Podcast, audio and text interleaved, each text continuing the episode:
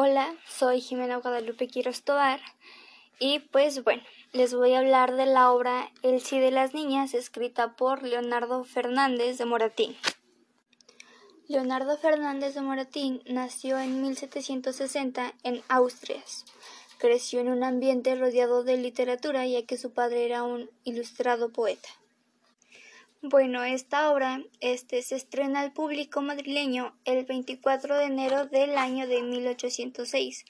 Es una clásica comedia española que fue de gran relevancia para la época, ya que su argumento, elaborado en prosa, representa algunos de los conflictos que eran frecuentes en aquellos años, como el poder autoritario de elección de parejas que tenían quienes representaban una familia y que se imponían sobre sus descendientes. Bueno, pues yo les voy a contar qué es lo que pasa más o menos en cada acto.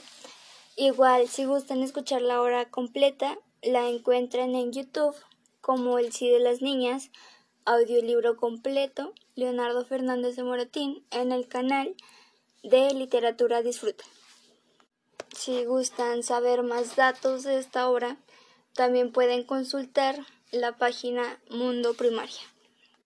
También recordando que este podcast es para la materia de taller de lectura y redacción. Bueno, pues hablemos de los personajes.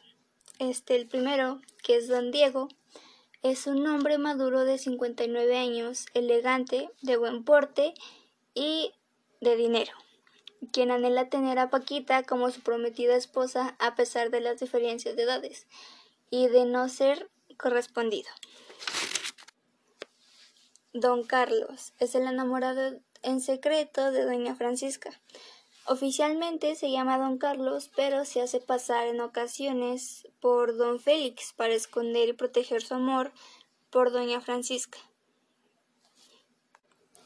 Doña Irene es la madre de Doña Francisca, quien a pesar de que solo desea lo mejor para su hija, no le toma en cuenta para las decisiones que atañen a su vida. Doña Francisca o Paquita.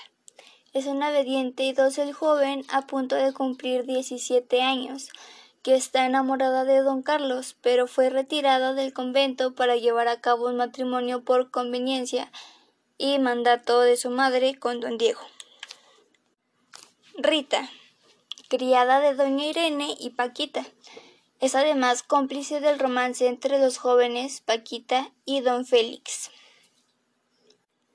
Simón, criado de Diego, y Calamocha, criado de don Félix, suele demostrar su afecto hacia Rita, haciéndole cumplidos. Bueno, pues en el primer acto es aquí donde conocemos a doña Irene, una viuda que sufre por problemas económicos ya que desde que falleció su marido no ha sabido administrar el dinero. Ella tiene una hija, Paquita, y cuando se quedan sin dinero solo le queda casar a Paquita con un hombre mayor de alta clase.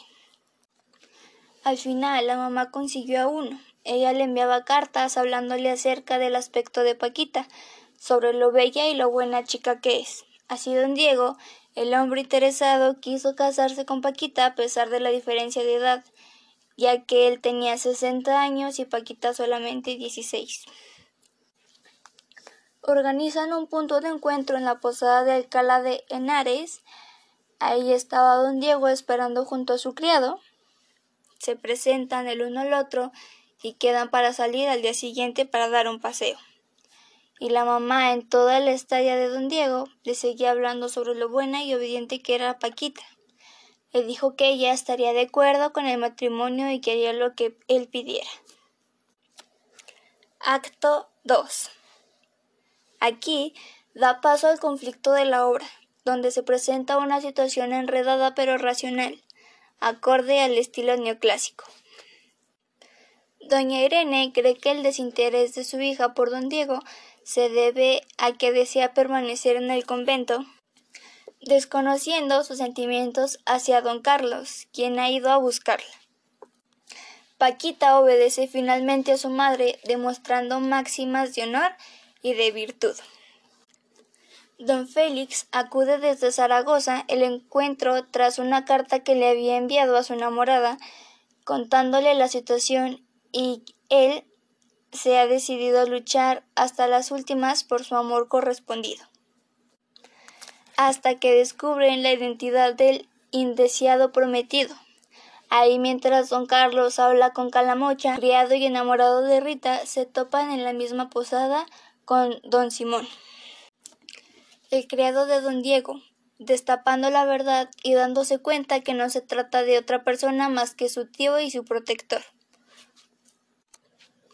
Acto 3 Después de contarle a su tío dónde la conoció y cómo, don Diego le dice que se supone que él se casaría con Paquita. Ella le había ofrecido su mano obedeciendo a su madre. Don Carlos le responde que solamente le daría la mano, pero no su amor. Esto hace que don Diego se dé cuenta del verdadero amor entre ambos jóvenes.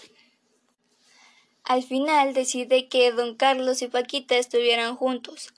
Don Diego quería lo mejor para Paquita y prefiere que ella sea feliz con alguien a quien ama a que esté con alguien que no quiera.